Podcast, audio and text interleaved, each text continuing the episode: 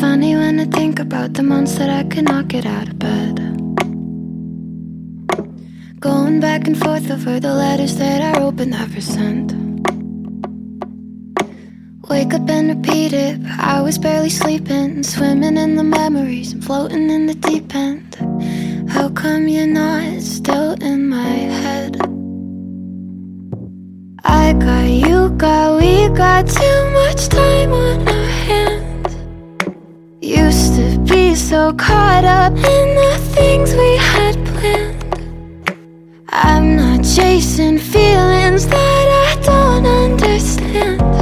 I'm underwater, but I'm over you. Thought that I'd be good the day I took down all your pictures in my room. How'd it go from easier to everything still leading back to you? Can I be honest? I think about you constantly. You're closing every door, but now I'm looking for an opening. Maybe I'm just getting confused. I got you, got we got too much time on our hands.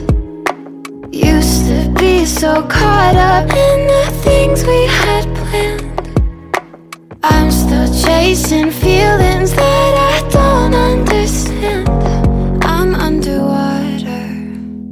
Am I over you?